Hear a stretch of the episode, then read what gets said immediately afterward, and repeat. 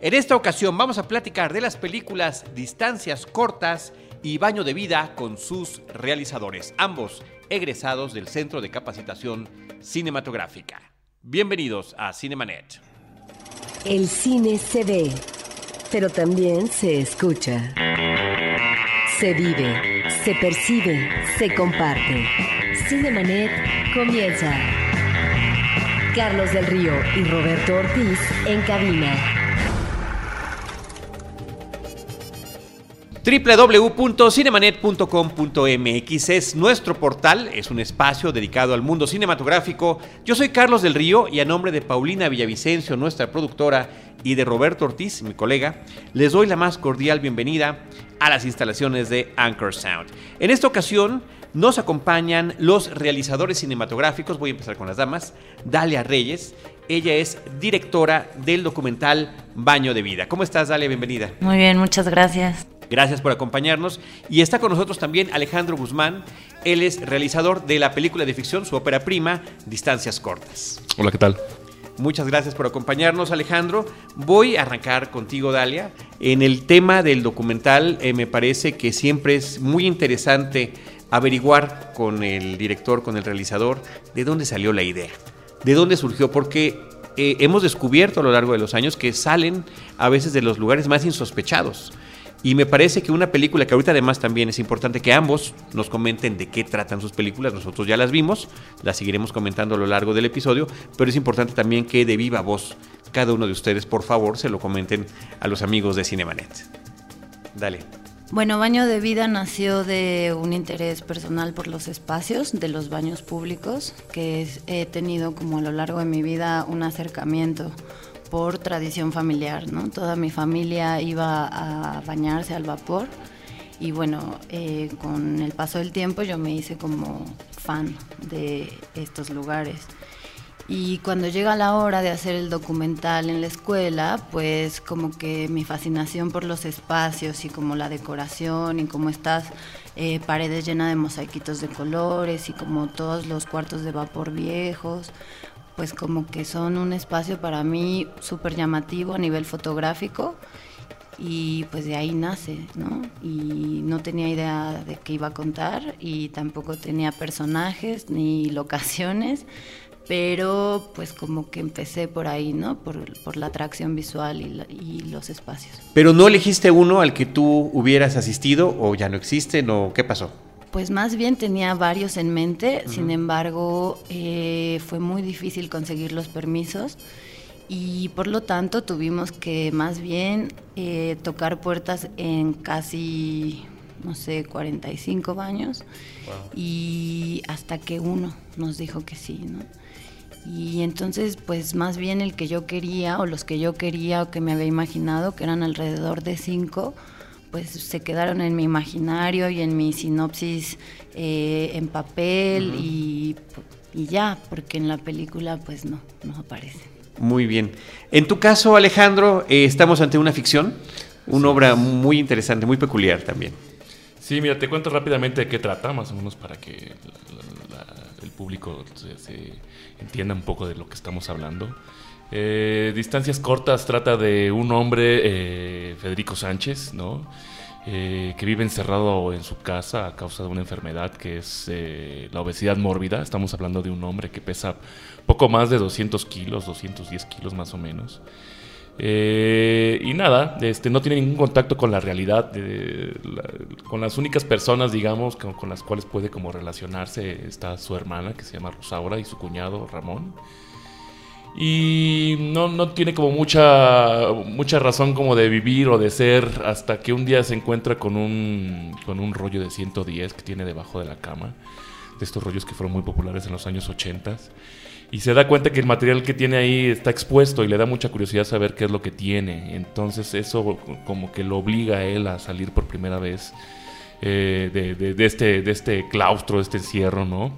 Y eso lo lleva a conocer a nuevas personas, nuevos personajes y, bueno, lo mete ahí en una, especie como de aventura. Eh, sobre todo que lo va a llevar a, conocer y a, hacerse, digamos, de alguna manera un fotógrafo, ¿no? La película surge del guion de Itzel Lara Itzel, pues bueno, Itzel tiene ya un rato, ya tenía un rato con esta historia, con este guion, es su primer guion también de, cinematográfico. Ella en realidad es, dramaturga, digo, es escritora, pues. Eh, yo estaba buscando un proyecto, yo estaba trabajando en otro proyecto, uno mío, personal, pero llevaba como un par de años ahí dándole vueltas y no acababa como de amarrar, no acababa como de gustarme. Entonces este, empecé a buscar guiones, empecé a buscar nuevo material, algo que de alguna manera hiciera como una especie de, refresh en, mi cabeza y, me encontré, me encontré con, el guion de Itzel y, desde el primer momento que lo, lo leí me pareció cautivador, maravilloso. Eh, había unos personajes ahí con una complejidad asombrosa eh, que prácticamente no me dejaron dormir. Inmediatamente yo me puse en contacto con ella. Eh, y platicamos un poco de cuál era como la génesis justamente y, viene un poco de, una experiencia de ella personal con relación a, su madre y a su hermano que tenían esta enfermedad eh, pues terminal, ¿no? que les impedía a ellos este, caminar, moverse con facilidad porque les, les causaba como mucho dolor y ella encontró como muchas similitudes con la gente justo que sufre de obesidad mórbida, ¿no? Que, les cuesta mucho trabajo moverse, ¿no? El título de la película, Distancias Cortas, pues obviamente hay un juego de palabras, ¿no? Como una distancia tan corta, por ejemplo, de irse a la cocina a tomar un vaso con agua, de pronto puede representar una distancia realmente como muy larga, ¿no? Y de ahí nace, de ahí nace, nace el proyecto y ah, creo que en algún momento había como un enano, pues, pero pero este lo trabajó en, el taller de un taller que, dio Paula Markovich ahí en el INCINE que se llamaba Altamira, creo. Y cuando yo me lo encontré ya estaba justo publicado. Y nos vimos, y bueno, lo que te digo, nos vimos y ella pues, más que feliz que, que, la película que, se pudiera realizar el guion. Y un, poco la idea era como apostarle a todos los, los este, a todos los apoyos que, por ejemplo, ofrece el IMCINE para poder levantar una, una ópera prima, ¿no? Pero el que primero apareció ahí en el horizonte fue el, justamente el concurso de óperas primas del CCC y fue al, que participamos y y tuvimos la fortuna de que, de que nos lo ganamos y fue un proyecto que en realidad como que fue, fue rápido para, para lo normalmente que se, que se hace una película, ¿no? O sea que en algún momento alguien te dijo, Alejandro Guzmán, hoy es tu día de suerte. Ah, casi, casi. fue, fue casi así. Que es uno de los diálogos de la película para ustedes amigos que nos están escuchando. Es una frase que se repite por ahí. Ahorita vamos a platicar de cómo encontraste a tu actor, porque también me imagino que ha de ser una búsqueda interesante. Pero vamos ahorita con los personajes increíbles e interesantísimos que descubre Dalia a través de su película. Antes de hablar de ellos, dime, finalmente es un solo baño. Yo vi en los créditos al menos tres. Sí, eh, bueno, primero fue el baño Margarita. Y luego como que nos abrieron las puertas de uno en Tlaxcala y otro en, en Tenayuca, pero como para fotografiar aspectos, ¿no? Como las peluquerías que suele haber en estos espacios, los pasillos, como eh, cuartos de vapor aislados, pero nunca como para meterme de fondo ¿no? a trabajar con, con, personas y que involucrarlos en la película. Realmente entonces son eh, los baños Margarita los que estamos viendo y los personajes y las principales situaciones que allí ocurren. Ahora, cuando dijiste el trabajo que te costó que te abrieran las puertas, bueno, cuando lograste que las abrieran, las abrieron de par en par, porque estamos ante imágenes que efectivamente solo siendo un usuario del baño o un miembro inclusive de una familia podríamos estar atestiguando. Sí, justo, eh, bueno, cuando yo encuentro a Ariadna eh, Castro, que es la dueña de los baños Margarita, al comentarle mi proyecto, ella me permite trabajar ahí o estar presente eh, y ser parte de las labores cotidianas del baño. Entonces, pues yo conozco a Felipe, que es uno de los protagonistas del documental, y lavo literalmente a, su lado eh, pues todos los baños, ¿no? Atendía como a los clientes de los baños individuales y le pintaba el pelo y les lavaba la banca a las mujeres que iban al baño general.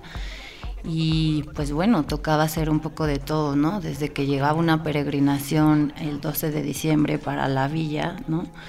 y de repente teníamos a 100 personas ahí en esos pasillos que no se habían bañado porque venían desde Puebla, ¿no? Entonces, al final del día, bueno, a mí las botas de plástico ya no me salían de los pies hinchados, ¿no? Pero bueno, fue justo así como que yo entré a este mundo y a tener contacto como con los personajes y con la gente que asistía ahí y que por lo tanto como me veían eh, todos los días pues accedieron a, que yo entrara con una cámara a su intimidad. ¿Cuánto, ¿Cuánto tiempo duró este proceso? Este proceso que estás hablando de haber estado trabajando en, ah. el, en el baño, atendiendo gente, involucrándote, conociéndolos, integrándote a tal grado a esta cotidianidad que efectivamente te convertiste en, un, en una persona, en un personaje más para ellos y por ende poder obtener esta confianza. Sí, el proceso de investigación duró año y medio aproximadamente y el rodaje fueron 15 días, o sea, fue muy rápido el rodaje y pues después más bien el proceso más largo ha sido el de postproducción que duró casi dos años y medio. Ahora, hay, hay aspectos muy interesantes y bueno, Alejandro nos está escuchando, él también trabaja con un espacio en particular que es muy impresionante, que tiene que ver, lo decías tú, las texturas de estos mosaicos. Desde la primera toma de la película estamos viendo esta pared, estamos viendo al fondo este letrero ¿no? que dice baños, me parece que es una chimenea, si no me equivoco, de cómo funciona, y, y los vamos descubriendo. Y si bien efectivamente hablas tú de los baños individuales, eh, en los que trabajaste y que los vemos, pero los vemos verdaderamente tangencialmente, porque realmente me parece que el espíritu de este trabajo que tienes tú en Baño de Vida está en los lugares comunes, está en este lugar que, eh, bueno, pues es un centro de encuentro, es un es el psicólogo de estos personajes, ¿no? Cada uno trabaja como psicólogo del otro, donde se aconsejan, se acompañan, se cantan, pasean, comen, ¿no? En cambio, el del baño privado, pues sí, aquí está su sangría con limones, ¿no? Que por cierto es sangría señorial, y nada más ves la manita y la agarra y se mete, ¿no? Existe eso, pero realmente el meollo del asunto está en los lugares comunes. Sí, es como una idea con la que trabajamos, que era el espacio público, ¿no? Que en, sí es el, baño eh, el baño, el espacio, pues, y con el espacio privado, ¿no? Al final nosotras decidimos enfocarnos más como en los lugares generales porque eh, nos daba la idea de que dentro de cada puertita existía una historia, ¿no? Que no podíamos, digamos, llegar a ella, pero que estaba ahí, ¿no? Que detrás de cada puertita había esta mano que recogía su sangría y que así había otras 30. Y pues finalmente los, los personajes eh, solían ir al, al baño general por la convivencia, ¿no? Justo porque estaban los clientes asiduos que iban todos los sábados y se formaba parte de su vida, ¿no? Se, se convertían en sus amigos, en sus familias. Entonces, bueno, un poco, eh, pues sí, terminamos usando más los vapores generales que los individuales. Este tema de la soledad que se maneja en tu película y con historias tremendas que nos comentan tus personajes, me parece que es algo que también, Alejandro, se comparte en la tuya. En el caso del personaje de Fede, es muy evidente porque efectivamente, como lo has descrito, se ve que lleva ahí, bueno, literalmente una década viviendo solo, su, nivel de movimiento es mínimo, pero también los otros personajes con los que él termina relacionándose están en ese nivel de soledad. Estamos hablando de este personaje que me parece sensacional de Paulo, el joven eh, que atiende la tienda de fotografía a la, que él apenas logra llegar prácticamente con sus últimos alientos. Eh, es el hijo del dueño y se toma algunas libertades que son muy, muy interesantes a lo largo de la película. Y también su cuñado, que se ve que es un hombre de buen corazón, pero que la esposa, es decir, la hermana de Fede, se lo trae cortito y es la que lleva las riendas. Sí, a mí, a mí lo que me cautivó mucho del guion, digo, más allá del personaje de Federico y de, esta soledad y de este estar prisionero de su propio cuerpo, ¿no? Obviamente eran estos otros dos personajes, ¿no? Que de, pues bueno, que también son unos inadaptados, ¿no? Yo, yo lo que siempre digo es, es, es que es, es, chistoso en el sentido de que tal vez dentro de otro contexto estos personajes jamás hubieran como como que jamás se hubieran encontrado, ¿no? O sea, tenemos a Paulo, ¿no? Que es este chavo de 18 años, que es súper fanático de los cómics, pero que en realidad tampoco tiene como, como muchos amigos, ¿no? Y que atiende la tienda fotográfica de su papá. Y está Ramón, el cuñado, ¿no? Que, que pues sí, vive, vive, vive bajo, el, bajo el yugo de, de- su esposa y que no, no tiene ni voz ni voto, ¿no? Y, y que en realidad lo que él se dedica es poner a, es azulejos, ¿no? Ahí, ahí hay una camioneta ahí que sale en la camioneta, que, que- perdón, una camioneta que sale ahí al final de la película que, que- que pone un poco de manifiesto esto. Suministro y colocación. Eh, exactamente. Y este y bueno, pues son personajes, digo, que, que en realidad no tienen nada que ver uno con el otro, no tienen como ningún punto en común, ¿sabes? Y, y lo, lo- lo- lo que a mí me encantó de- de- de- del guion de Itzel fue justamente eso, tres personajes que no tienen absolutamente nada que ver, que no tienen nada en común y que de alguna manera pueden como conectar y pueden hacer una amistad entre ellos tres, ¿no? Y, y- y yo creo que ese es lo, lo- lo- lo- lo- lo maravilloso, o- digo, esté mal yo que esté echándole tantas flores a mi película, pero este... Déjanos ayudarte. Sí, pero este, pero no, no, es, eh, a, a mí, a mí, bueno, de la historia fue, fue prácticamente lo que me atrapó, ¿no? Y lo que me animó a mí como directora a, a- a, bueno, pues ahora sí que a lanzarse, a lanzarme al vacío y, y realizarla, ¿no? Y en este lanzarte al vacío, ¿cómo encuentras a Luca Ortega para que sea tu protagónico? Eh, pues bueno, eh, fue algo muy chistoso, porque apenas leí el guion y lo, lo que yo me preguntaba era, ¿cómo, bueno, cómo- con esta historia tan, tan increíble, tan, tan, tan, tan sensacional, tan, tan fantástica, ¿cómo es posible que no la hayan filmado antes? ¿no? ¿Cómo, cómo pude tener yo tanta suerte de encontrarme esta piedra preciosa ahí nada más? Eh, y claro, obviamente la- la- una de las partes más difíciles era justamente encontrar a una persona que interpretara a Federico, ¿no? Una persona de 200 kilos, un poco más, ¿no? Eh, y yo desde un principio no quería trabajar con, bueno, en principio no sabía que no había, no, no- no había un actor que, que- que pudiera llenar sus pantalones, ¿no? Entonces, este, yo quería trabajar con alguien, alguien real, alguien con quien sufriera la enfermedad. Y junto con mi directora de casting, que, que es Viridiana Olvera, eh, pues nada, nos fuimos a visitar hospitales donde, donde ah, generalmente hay como est- estos grupos donde, donde tratan la enfermedad. Son, son, son este, prospectos para, para, para hacerse una operación de bypass gástrico. Y, fue, fue también toda una aventura porque conocimos a, un montón de personas que sufren la enfermedad y que, y que te cuentan su realidad. eh, eh, y bueno, yo para mí fue, más allá todavía de la historia, fue todavía tener como mucho más material, ¿no? Al conocerlos a todos ellos fue como bastante enriquecedor. O sea, se abrió un, un mundo completamente nuevo para mí. Y yo me había autoimpuesto tres condiciones a la hora de, de encontrar a, a- a alguien que fuera a interpretar a Federico, ¿no? Una, obviamente, pues era trabajar con alguien que sufriera la enfermedad o alguien que por lo menos, pues nada, tuviera como un problema de sobrepeso. Eh, el segundo, pues nada, tenía que ser alguien más o menos encantador, que, que la cámara, en el momento en que la pusiera, tenía que casi, casi que enamorarse de él, pues. Y esto era porque, eh, pues bueno, Federico prácticamente está en el 99% de la película, ¿no? Creo que hay como 5 o 6 minutos en el que el cual está completamente fuera de cuadro. Y no me quería arriesgar a tener un personaje que de alguna manera no fuera a gustar pues al público, porque tenía que ser muy encantador, ¿no? Era como una de las exigencias del personaje, ¿no? Y pues bueno, el actor tenía que tener este, este- carisma. Y la tercera es que de alguna manera pues también tenía que ser un buen actor, ¿no? No- Tal vez no, no Marlon Brando, pero bueno, alguien que tuviera la imaginación suficiente como para yo poder trabajar con él y poder darle indicación o poder entrar en una cierta situación, ¿no? Ahora que dices Marlon Brando en sus últimos años, pareció Podría- obesidad. Podría, sí. podría haber sido, podría haber sido Federico Sánchez. Pudo haber problema. ayudado. Pudo haber ayudado. Y de toda esta gente que conocí en el hospital, con todas esas historias maravillosas que tenía, bueno, no sé si maravillosas, pero sí, sí, sí, bastante fuertes, pues sí, bastante impresionantes. Eh, algunos tenían algunas cosas, bueno, no sé, algunos cumplían, por ejemplo, obviamente con todo el background, pero no tenían la edad, o algunos se quedaban paralizados frente a la cámara, y, y yo ya estaba de, de alguna manera, mi, mi- mi fecha de rodaje se acercaba y yo no encontraba un actor.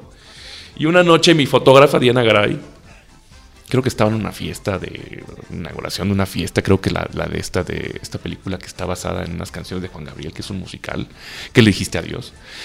Y entre el público creo que estaba, no sé si estaban ellos tocando, no, no, no, la verdad es que no, lo recuerdo muy bien. Estaba este hombre grande, ¿no? corpulento, ¿no? Y, y- y Diana me llamó por teléfono esa misma noche, me dijo, oye, pues aquí hay alguien que tal vez pueda funcionar. Y le dije, bueno, ¿y cómo se llama? ¿Quién es? No, pues se llama Luca Ortega y creo que es, creo que es baterista, creo que es músico de una banda que se llama San Pascual Torrey. Y yo inmediatamente me metí al Facebook, lo busqué, apareció y sí, efectivamente era, era, el baterista de esta banda. Y si bien Luca no, no, es, no es un, obeso mórbido, hay que decirlo, pues, este, de pronto pensé que podría funcionar como para el personaje, ¿no? Y lo empecé a toquear, literalmente, ¿no? Empecé a seguirlo en Facebook, qué hacía. Y le escribí y le dije, hola, soy Alejandro, oye, pues mira, soy director, este, voy a dirigir esta película, se llama Instancias Cortas, te mando el guion, échale un ojo a ver qué, a ver qué, a ver qué te parece. Me contestó como a la tercera semana y me dijo, me mandó un, mensaje ahí por Facebook y me dijo, estoy interesado, veámonos. Entonces mi corazón palpitó, creo que nos vimos en un Sambos. Y este y me dijo muy puntual además, ¿no? ¿Eh? ¿no? fue demasiado expresivo en ese mensaje. No, no, no, no, no fue muy expresivo. Pues digo, no nos conocíamos, como que no existía mucha confianza. Y nos vimos en un Sanborns y este y me dijo, "Mira, pues yo estoy muy interesado, yo no soy actor, yo soy músico, yo soy compositor. Nunca he actuado en mi vida.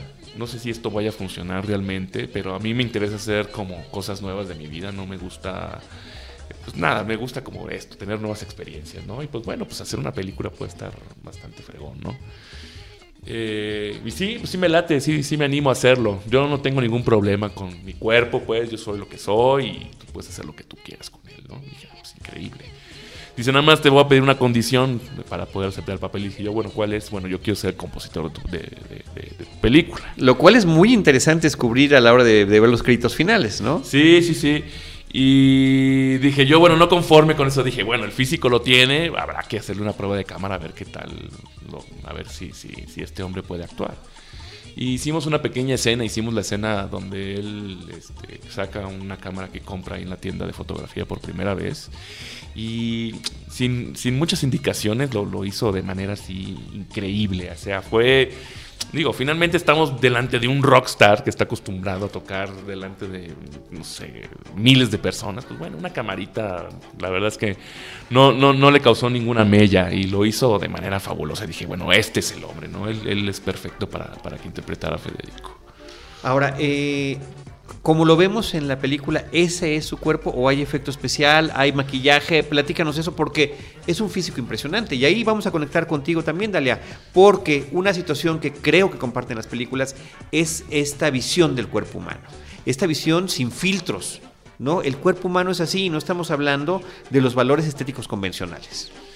Pues mira, yo la verdad no quería trabajar, no quería utilizar ningún tipo de efecto especial porque siempre me daba como esta referencia a las películas de Eddie Murphy y a las de bueno, todas estas como serie de comedias que hubo que fueron muy populares en los 2000 en los Estados Unidos. Y, a mí lo que me parecía era que justo que como que envejecían demasiado rápido y como que era justo como otro tono de comedia que a mí en realidad no me interesaba, ¿no?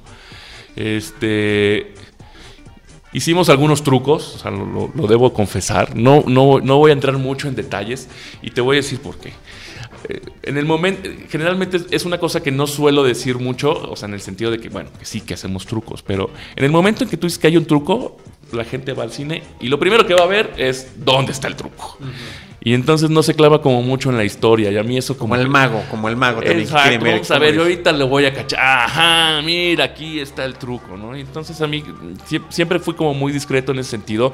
Yo prohibí así en el crew. Nadie puede hablar, nadie puede decir que estamos haciendo un truco aquí. ¿Por qué? Porque en el momento pues, la gente va a ir al cine y va a ver, bueno, a ver, vamos a ver cómo tal se ve el truco. Y digo, Luca lo tiene como también como, lo tenía como muy entendido y nunca hablábamos sobre el tema, ¿no?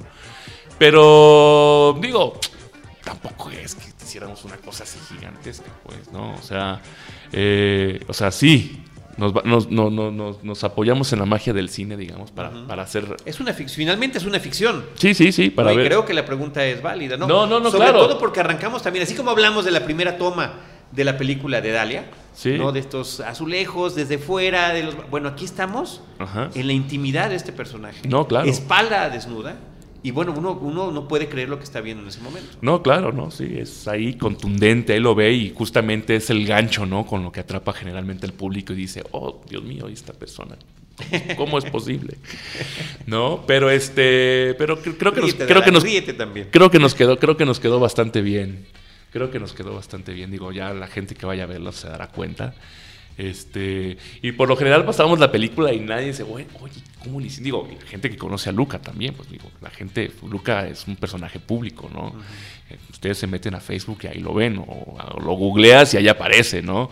Y la gente se da cuenta, obviamente, que de pronto no corresponde el personaje que estamos montando ahí a, a, Luca Ortega, ¿no? Pero me voy a reservar me voy a reservar el, truco de magia para que, eh, para que lo vean y lo descubran. queridos amigos de Cinemanet, yo voy a preguntar cuando acabe el podcast y no se los voy a platicar, porque me quedo con esa gran curiosidad. Eh, decía yo que, que la visión, la apreciación del cuerpo humano está presente en ambas películas. Estamos no solamente ante esta escena de la espalda desnuda de Fede, al inicio de la cinta, sino también hay una escena donde lo bañan. Sí, ¿no? Y donde también se observa este detalle del tú lo viste en su película y tú viste la película de Dalia. Lamentablemente no he visto la película. No me digas, es que algún, mira, hay un personaje de la película de Dalia que sin ningún problema podría ser un crossover con la tuya. Me refiero a doña a doña José Dalia, que le podría dar una muy buena exfoliada a Fede y, que quedarían los dos muy contentos y muy satisfechos. Eh, Dalia, eh, cada uno de tus personajes, eh, son tres principales que podemos identificar en tu película, tienen características muy, muy peculiares. Por una parte, vamos a hablar, si quieres, primero de, Doña José, que me cayó muy bien. Es una señora que desde que, pues no sé desde hace cuántos años, ella siempre ha llevado a su familia al baño. Lleva a los niños, no me acuerdo si tiene cuatro o cinco, y es, un, es una situación, primero, de necesidad, de decir, no tenemos un espacio para para un buen baño nosotros, pero como que también se volvió una especie de ritual. Y en ese ritual involucra también a su esposo. Y bueno, lo que platica también del por qué el esposo de repente le pide que le ayude en el tema del baño es también muy peculiar. Sí, bueno, para llegar a ese punto del cuerpo, eh, bueno, es importante hablar como lo que encontré en cada uno de los personajes. Eh, justo con José eh, va desde hace 30 años a los baños, ¿no? Y son siete hijos y nace de una necesidad, pues porque no había baño ni agua corriente en su casa, ¿no? Entonces José se vuelve como una especie de bañera, ¿no? De, de estas mujeres que desmugraban y exfoliaban las pieles, ¿no? Siempre había una en los baños. Así como había el masajista, estaba la bañera y estaban los encargados y el que te cortaba las uñas enterradas y el peluquero. ¿no? La exfoliada medio brusca, ¿eh? Sí. sí, también. Entonces, bueno, ella como que se volvió, digamos, eh, pues la, limpiadora de todo, ¿no?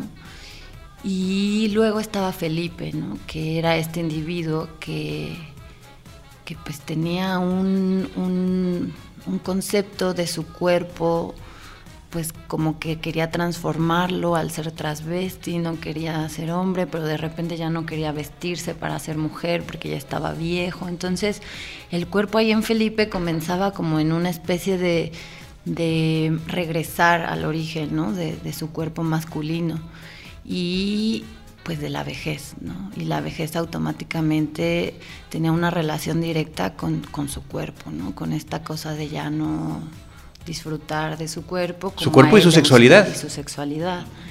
Y luego, por último, Juana, ¿no? Que Juana eh, fue una mujer que vivió una vida llena de, pues, de tragedias y que ¿Vivió? su...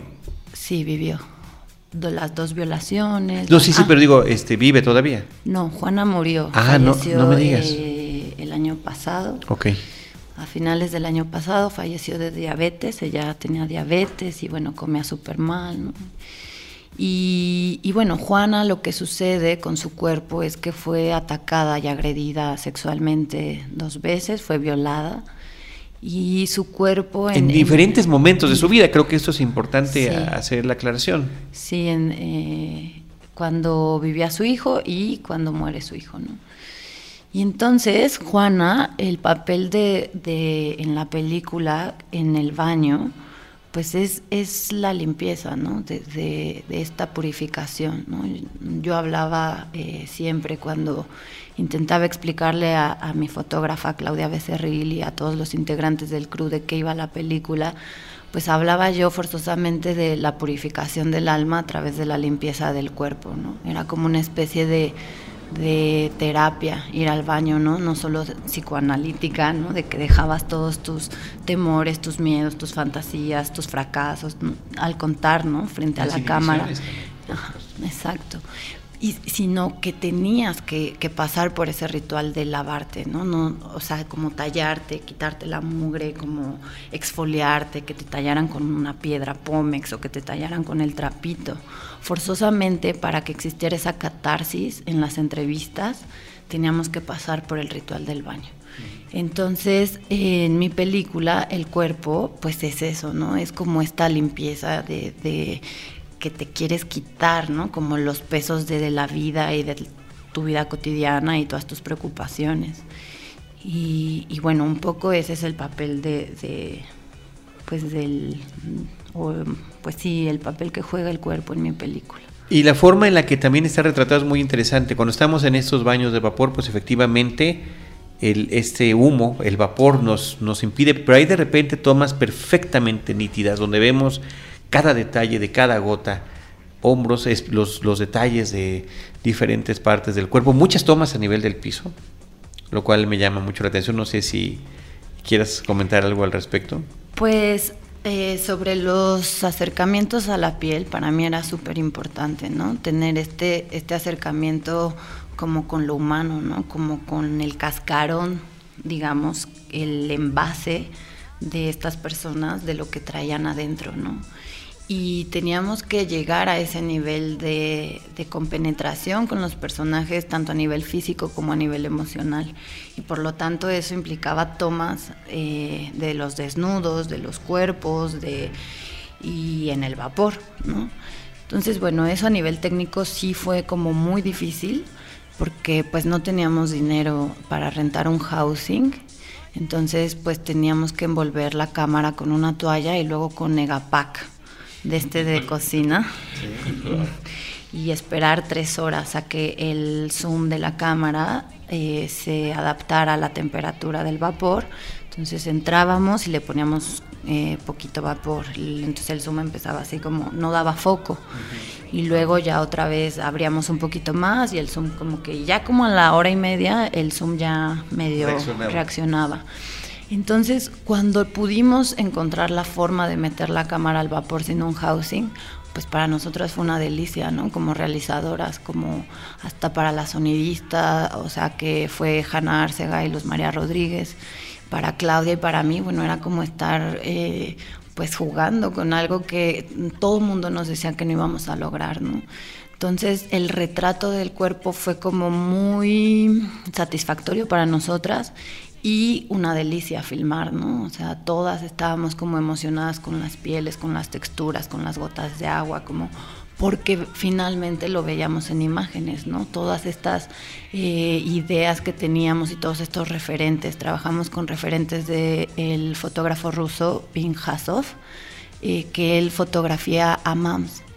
Y entonces todas esas cosas tan hermosas que veíamos, decíamos, ya, o sea, lo estamos logrando, ¿no? O sea, era como, como un deleite para nosotras visualmente poder retratar esos cuerpos y esas pieles y ese desmugre en esa secuencia de donde salen los rollitos de mugre, ¿no? O sea, a poder acercarnos a eso. Y, bueno, las tomas a nivel de piso, pues queríamos como también mostrar... Eh, pues estos pasillos, estos mosaicos, estos azulejos, ¿no? Como los espacios en general, ¿no? Eh, que se viera en su totalidad eh, los espacios, ¿no? Por eso, pues, este pasillo, ¿no? Tan largo. O sea, no había forma de mostrar, digamos, todo el, el baño si no nos bajábamos, ¿no?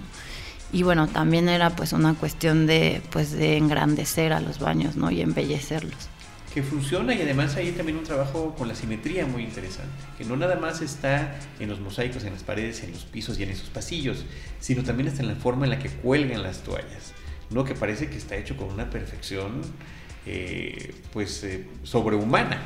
Eh, independientemente de que las toallas ya una está más amarillita que, o menos blanca que la otra, vamos a decirle así, o que se le están cayendo ya los pedacitos, a la hora de, de doblarlas ¿no? Desde una perspectiva es que mal las está doblando este hombre, pero te volteas del otro lado y ves que hay una, una perfección ahí muy, muy particular. Sí, en ese caso, por ejemplo, yo trabajé con shooting, ¿no? Yo sí hice un shooting de todas las secuencias y todos los espacios y con referencias de mi celular. Y pues yo trabajé ahí, entonces mi fotógrafa ni mi sonidista estaban presentes y entonces yo empecé a tomar fotos y empecé a grabar y empecé pues como a, a ver cómo quería retratar estos espacios, ¿no? Y pues ahí empezó pues a existir los trucos, ¿no? Estos trucos que habla, que habla Alejandro, que, que para mí eh, era muy importante que hubiera trucos cinematográficos en mi documental, ¿no? Cuéntanos. Mm, por ejemplo, las luces. Los baños generales en, en, en, la vida son lugares lúgubres, son lugares que tienen muchos hongos, son lugares muy descuidados, son lugares que pues que no les dan mantenimiento actualmente, ¿no? Por ser lugares pues que ya están en decadencia. Entonces, pues si tú vas a un baño, pues hasta lo puedes ver feo, ¿no? Como decir, bueno, ¿y quién se va a atrever a bañarse aquí? Sin embargo, yo, como que algo que, que me sirvió mucho estar viviendo ahí en los baños era eh, saber exactamente qué quería contar de los baños, ¿no? Y esto para mí fue básico, porque yo quería mostrar en mi película un lugar pacífico, un lugar de sanación, un lugar de purificación, un lugar de limpieza. Entonces, pues iluminé. Las, todas las secuencias de, de los baños generales están iluminados. La secuencia de Juana, ¿no? cuando ella habla de la violación, eh, tenemos, usamos chinas, ¿no? como colores, eh, temperatura de color cálida. En el general, en el abierto, cuando ella está acostada, metimos un HMI desde arriba, desde el techo. Hay como unos mosaicos de estos vitroleros grandotes, antiguos. Por ahí eh, traspasan, bueno, traspasaba la luz del HMI y caía sobre el cuerpo de Juana.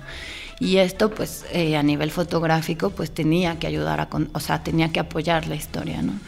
Y para nosotras eso era como, como, pues sí, como lo que significaba, eh, era muy importante para nosotras por lo que le significaba ese espacio a los personajes, porque era un espacio de resguardo y era un espacio de, pues, de consuelo para ellos, ¿no? Entonces a mí no, yo no quise como este eh, especie de documental y de registro y de vamos a mostrar todo el cochambre y el hongo, pues para mí eso pasó a segundo plano y por lo tanto todos los planos estaban en un shooting y la fotografía estaba así al dedillo, ¿no? En esta secuencia y este día, segundo día de rodaje, hay staff, hay HMIs, hay dolly, ¿no? Entonces, bueno, eso para mí fue como como un aprendizaje también porque yo creo que el documental no solamente registro periodístico, ¿no? sino también es como usar las herramientas que nos da el lenguaje cinematográfico para contar la historia que quieres. ¿No será una especie de, de desmugre también? Ya dije, mencionaste esa, esa, palabra un par de veces, lo dice también uno de tus personajes, lo dice a la cámara, lo ofrece, no sé si a ti o a, o a la fotógrafa. Al staff. Al staff, que si le daba una desmugradita, aunque sea una enjabonadita. Así es. Pero entonces es, es lo que tú estás haciendo, la manera en la que yo lo interpreto, así como me lo estás platicando, es que tú también le hiciste ese proceso al propio baño sí. para mostrarlo de otra manera. Así es. O sea, no deja de ser el mismo baño, simplemente está bajo otra luz, sí, bajo otra perspectiva. Exactamente. ¿no? Ese es mi acercamiento como a esta realidad, ¿no? A estos espacios y también pues un homenaje, ¿no? Al, al, como a lo que significó eh, los baños públicos en la historia de, pues, de esta ciudad y de este país, ¿no? Alejandro, regresamos con distancias cortas. Y ahorita que estamos hablando de los lugares, de los espacios, ¿por qué en este caso, en el, en el caso del edificio donde vive Fede, es un edificio abandonado, es un edificio que posiblemente esté en, en riesgo de caerse? Debe haber un término un poco más apropiado que el que estoy diciendo, pero es un edificio muy viejo, todo todo mundo ya lo dejó y él es el único que está viviendo allí, ¿no? Como que a lo largo de los años, temblores y demás, este lugar ya está como para caerse en cualquier momento. En el guion venía así, de hecho, ¿no? El personaje, el personaje vivía en esta vecindad abandonada, ¿no? Está este pasillo gigantesco, bueno, más que gigantesco, muy largo, ¿no? Que le impedía también, era como, era también un, un, un obstáculo, más. un obstáculo más para el personaje para que no pudiera salir, ¿no? Y como estaba marcado en el guion, en realidad era un espacio como muy apretado, muy, muy, muy pequeñito, ¿no? Y era, era una especie como de metáfora de tener a este hombre corpulento y grande dentro de un espacio bastante reducido, ¿no? Pero buscamos, eh, encontramos por ahí algunas opciones, pero a mí eh, al final no, no, no, no, me acababan como de, como de gustar. Y, yo prefería trabajar más en un espacio con un poquito más de, libertad para la hora de poner la cámara, ¿no? Eh, creo que, al, igual que la búsqueda del, actor, la búsqueda de la locación también fue, fueron de las cosas que, más, digamos, nos costó trabajo como, como completar, ¿no? Eh, nuestro, nuestro location manager, que, en este caso es Rubén Figueroa, hizo literalmente una peinada por todo lo que es el centro de la ciudad y por lo que era Santa María la Ribera. Y de pronto encontrábamos lugares muy, muy, muy interesantes, pero muy, muy no, se podían, pues nada, inhabitables también, ¿no?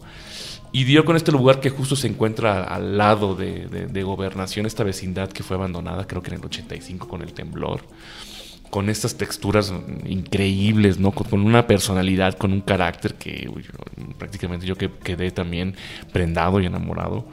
Este, que también tenía muchos sus riesgos porque tuvimos nosotros que, meter ahí mano de obra eh, eh, de ingeniería para que, para que no fuéramos a perecer nosotros durante el rodaje. Este, y bueno, ¿no? este, se, convirtió en un personaje más de la película, ¿no? Eh, tuvimos que reforzar el, piso, ¿no? Para que nosotros con la grúa y con, todo el crew no nos viniéramos abajo porque había sótanos que eran como muy profundos. Eh, filmamos en época de lluvias y, cuando nos caía eh, era un desastre, ¿no? Era, era estar filmando literalmente en el Titanic, era, teníamos que parar, ¿no? Veíamos el agua, cómo corría por las paredes. ¿Las goteras también eran reales entonces? Las que ves en, las que ves en, la película no, ni la lluvia, de hecho, lamentablemente es real, pero no, ya teníamos ahí, a las 6 de la tarde teníamos que prácticamente que cortar, teníamos todavía una hora más para filmar, pero venía la lluvia y era, teníamos ahí el paraguas dentro del set y, cómo caía, teníamos, teníamos que parar, ¿no? Para ligarlo a lo que nos platicaba Dalia del aspecto fotográfico, que también está muy trabajado en tu película, eh, sobre todo de cómo mostrar a este personaje en diferentes momentos. La escena inicial es, impresionante, pero también lo vemos en la calle y lo vemos eh, caminando junto a unos niños que están jugando fútbol y en ciertos emplazamientos, inclusive no solo por el volumen, sino también por la posición de la cámara, parece que es Hulk, ¿no? Por llamarle de alguna manera. Eh, los personajes que aparecen como su hermana y su cuñado se ven de repente diminutos, a su lado. Sí, la, la, idea un poco era, era que la cámara también reflejada un poco por lo que estaba pasando el personaje, ¿no? Nosotros queríamos como una cámara que fuera muy, muy, muy pesada, ¿no?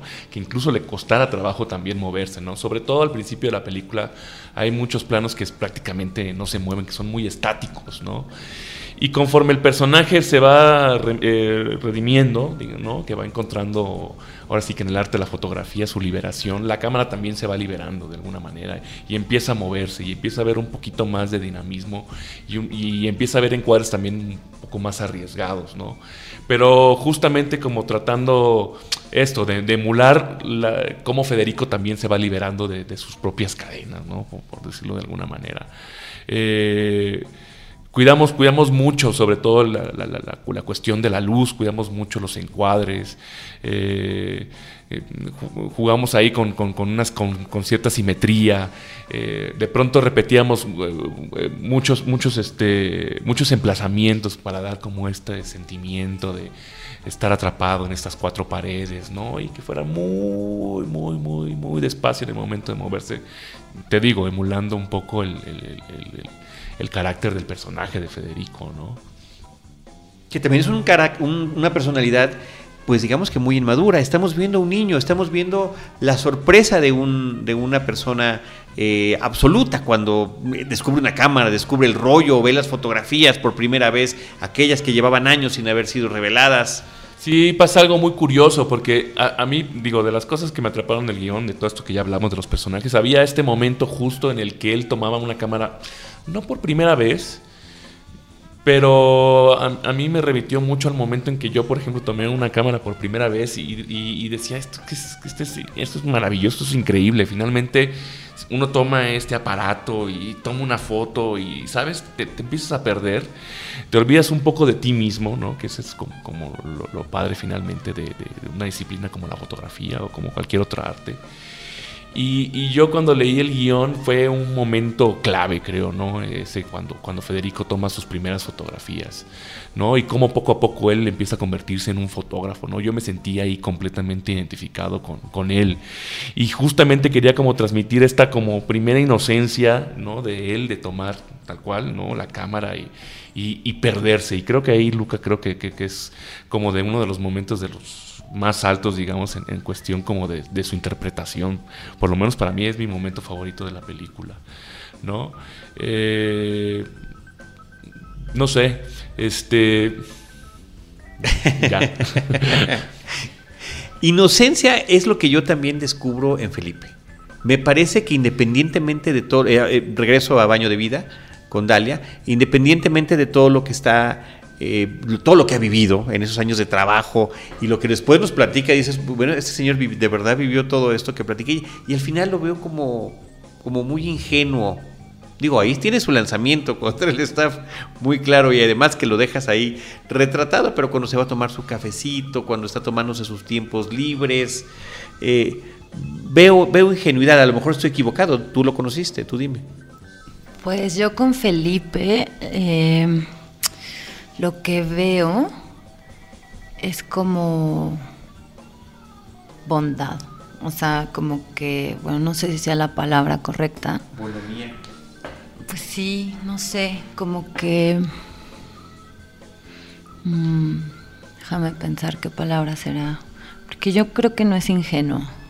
Yo creo que Felipe... No, con lo que ha vivido, evidentemente que no pero de repente como que da esa impresión y cuando dice, ah, es que yo cantaba, ah, es que yo hacía esto y bueno, y se arroja a cantar y efectivamente se ve que eso quedó en el pasado. Más bien en el rodaje lo que sucedió fue que Felipe estaba súper feliz porque le pedía cantar, ¿no? que cantara ante el micrófono y ante las cámaras. Entonces justo creo que Felipe de repente como que recobró o retomó esta como vieja pasión. Y más que ingenuidad, yo creo que era como expectativa, como emoción, como de que llegábamos y siempre le decía a Luz, ¿no? Te canto una canción. Y bueno, esto de las canciones, pues sí, eh, una de las secuencias que más me gusta a mí del documental es cuando Felipe canta una canción de desamor y le gritan, mm, Felipe, una coca, ¿no? Y termina de cantar y, y corre y dice, ahí va. Y bueno, pues sí, Felipe nos cantaba todo el tiempo, ¿no? Y esa secuencia, por ejemplo, está doblada, porque esa secuencia Felipe es fanático de Juan Gabriel, ¿no? Entonces la Sony Music eh, no nos dejó usarla y nos cobraba 10 mil dólares por usar tres eh, versos. 10 mil ya sonaba feo, pero cuando dijiste dólares, bueno. Sí, sí, no simplemente por composición. O sea, que Felipe cantaba la de Te voy a olvidar. ¿No? Y entonces estaba acá, porque justo cierra el bloque del desamor de Felipe. Y, bueno, eh, yo me empeciné en, dejarla, ¿no? En dejar la secuencia hasta que ya vimos que. Por eso me tardé tanto en la post también, ¿no? Porque no quería sacar esa secuencia hasta que llega Jesse Bulbo a mi vida y, y bueno, Jesse me dice, vamos a doblar, vamos a, vamos a buscar, yo te compongo una medio canción de desamor que medio mache con el lip sync, que un poco Jesse también hizo eso en la película de Gustavo Gamú, en su último documental también por culpa de Juan Gabriel. Entonces, bueno, sí, pues es súper, ¿no? Entonces, bueno, también Felipe también siempre nos quería cantar, pues, de este, pues de, famosos, ¿no? Y, yo le decía, no, Feli, cántame, cántame una cosa de... Algo más sencillo. Algo más sencillo. Y justo eh, ahí él se acordó, justo cuando yo le pido que me deje de cantar eh, de, de artistas como cantantes conocidos, eh, Felipe canta la, una de él. ¿No? Y entonces Felipe como que de repente irradia mucha felicidad infantil, pero porque yo creo que regresa, como que su memoria y todos su, sus recuerdos y todo, como que lo regresa al, a los años donde él estaba eh, pues en carpas, en las luchas, ¿no? Como que, como que creo que por eso tú lo ves como ingenuo, pero no sería la Sí, pero es esa sorpresa infantil, es, es esa, es esa sensación de novedad, de novedad que nos transmiten. Eh, estimados Alejandro y Dalia, me da mucho gusto que hayan podido venir a platicar con nosotros. A mí me gustaría que cerraran con cualquier comentario que tuvieran pendiente y que sumaran además sus redes sociales, las propias y la de las, sus respectivas películas, por favor. Primero las damos. Muchas gracias por invitarme a este, a este proyecto que tienen, que es fascinante, la verdad, 10 años de transmitir podcast. Gracias. Y bueno, pues nada, que vean la película en algún momento si tienen oportunidad y, y pues mis redes sociales son Dalia Reyes en Facebook, eh, mi página es www.chuladafilms.com y la página de la película es Facebook Baño de Vida slash Bath of Life y no tengo Instagram ni tengo Twitter. Ok. Pues nada, muchas gracias también por, por la invitación y por ahora sí que por todo lo que están haciendo, por, por el gremio Gracias. cinematográfico, hombre, que sí es muy importante. Este, pues bueno, mi, mi, mi- mi Twitter creo que es arroba, es arroba distancias C. Y en Facebook, si le ponen ustedes ahí distancias cortas, diagonal, walking distance, este, ahí, ahí nos pueden encontrar.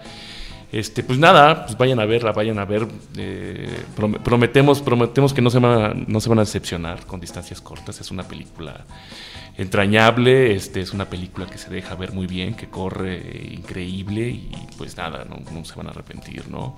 Búsquenos, búsquenos en Facebook. Ay, yo también quiero decir eso de mi docu. Perdón, perdón, pero ya perdiste tu oportunidad. Ah. Como somos hermanos desde ceros, entonces este, tarde que temprano vamos, vamos, a, vamos a vernos por, por detrás de la puerta.